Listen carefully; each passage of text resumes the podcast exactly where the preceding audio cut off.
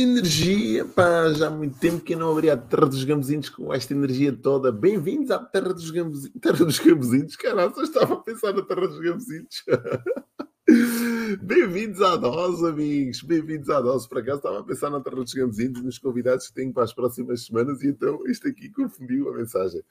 Bem-vindos à dose, dose número 332. E hoje é dia 11 de fevereiro de 2022 e eu estou muito entusiasmado. Hoje é sexta-feira, último dia da semana. Amanhã depois não temos, terra, eh, não temos dose e eu a dar-lhe com a terra. a terra está aqui latente na cabeça.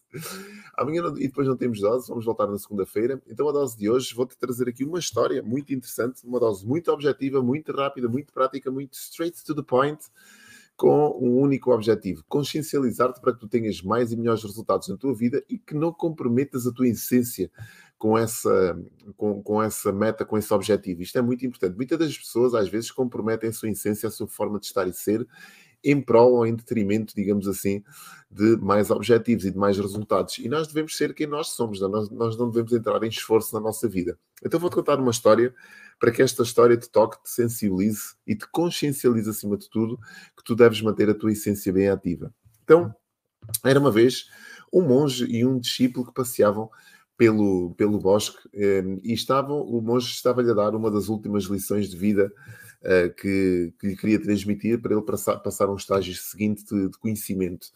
Uh, e então, naquela, naquela viagem ou naquela, naquele passeio que eles estavam a fazer pelo bosque, chegam a um sítio onde estava um lago, e nesse lago estava um nenúfar, uma folha daquelas grandes, né?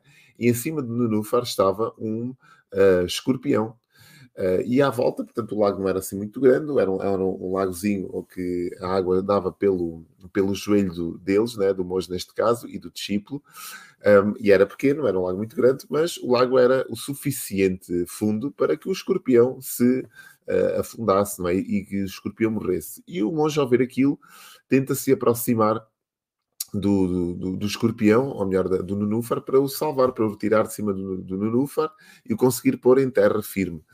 E quando ele faz essa, esse ato, o, o estava olhando atentamente e disse: Pá, porque é que isto vai fazer? Né? Vai apanhar no escorpião, o escorpião vai lhe picar de certeza. E assim foi, cada vez que o monstro tentava aproximar-se do escorpião para o agarrar e o, o retirar eh, de cima da folha e o colocar em terra firme para, para lhe salvar a vida, o escorpião tentava picá-lo. Cada vez que ele fazia esta tentativa de aproximação para, para retirar da, do nenúfar, o escorpião, lá com a cauda, tentava picá-lo e esquivava-se e tudo mais e o, e o monge não, não saía dali, estava ali numa tentativa de tentar agarrá-lo. E o, e, o, e o discípulo, às tantas, diz assim: Epá, oh mestre, então você não vê que, que ele vai tentar picá-lo e se calhar uma picadela até pode matá-lo, porque isto é um escorpião daqueles venenosos, ele vai, ele vai mesmo picá-lo, ele é, é, é, a natureza do escorpião é essa, quer dizer, deixe estar, não, não se vá magoar por causa disso.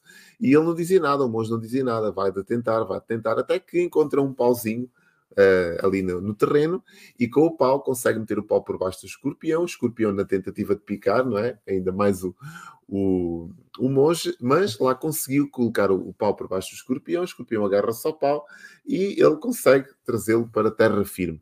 Mesmo assim, quando o coloca em terra firme, o escorpião corre para, para cima do, do monge, tenta correr para picá-lo novamente, mas o monge lá consegue se esquivar e vão os dois à sua vida, o monge e o discípulo, e o escorpião vai também à sua vida já em terra firme, eh, são e salvo.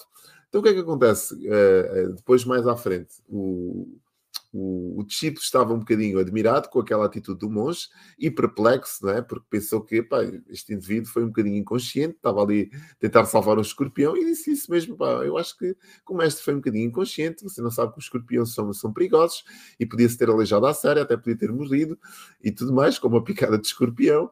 E o e o escorpião é mesmo assim, e o monge responde-lhe com esta, com esta observação, com esta tomada de consciência. Olha, não é por, por as, não é por os animais terem eh, a sua essência que eles têm que mudar a nossa.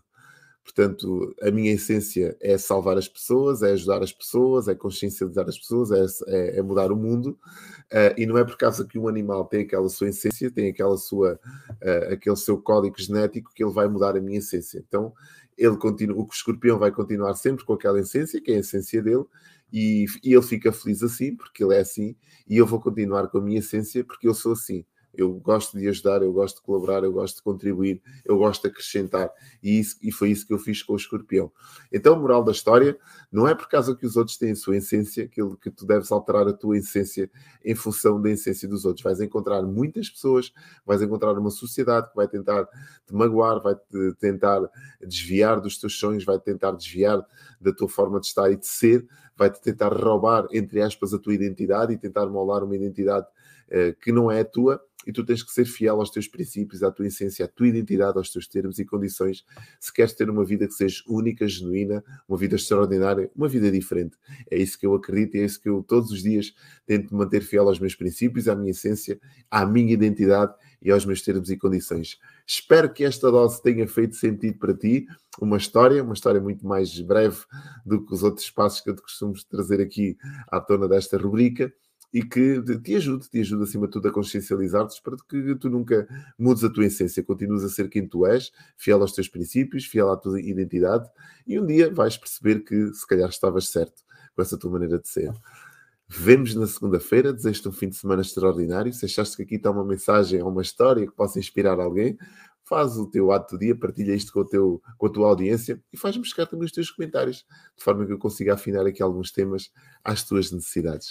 Vemos na segunda-feira e desejo-te um fim de semana incrível. Tchau!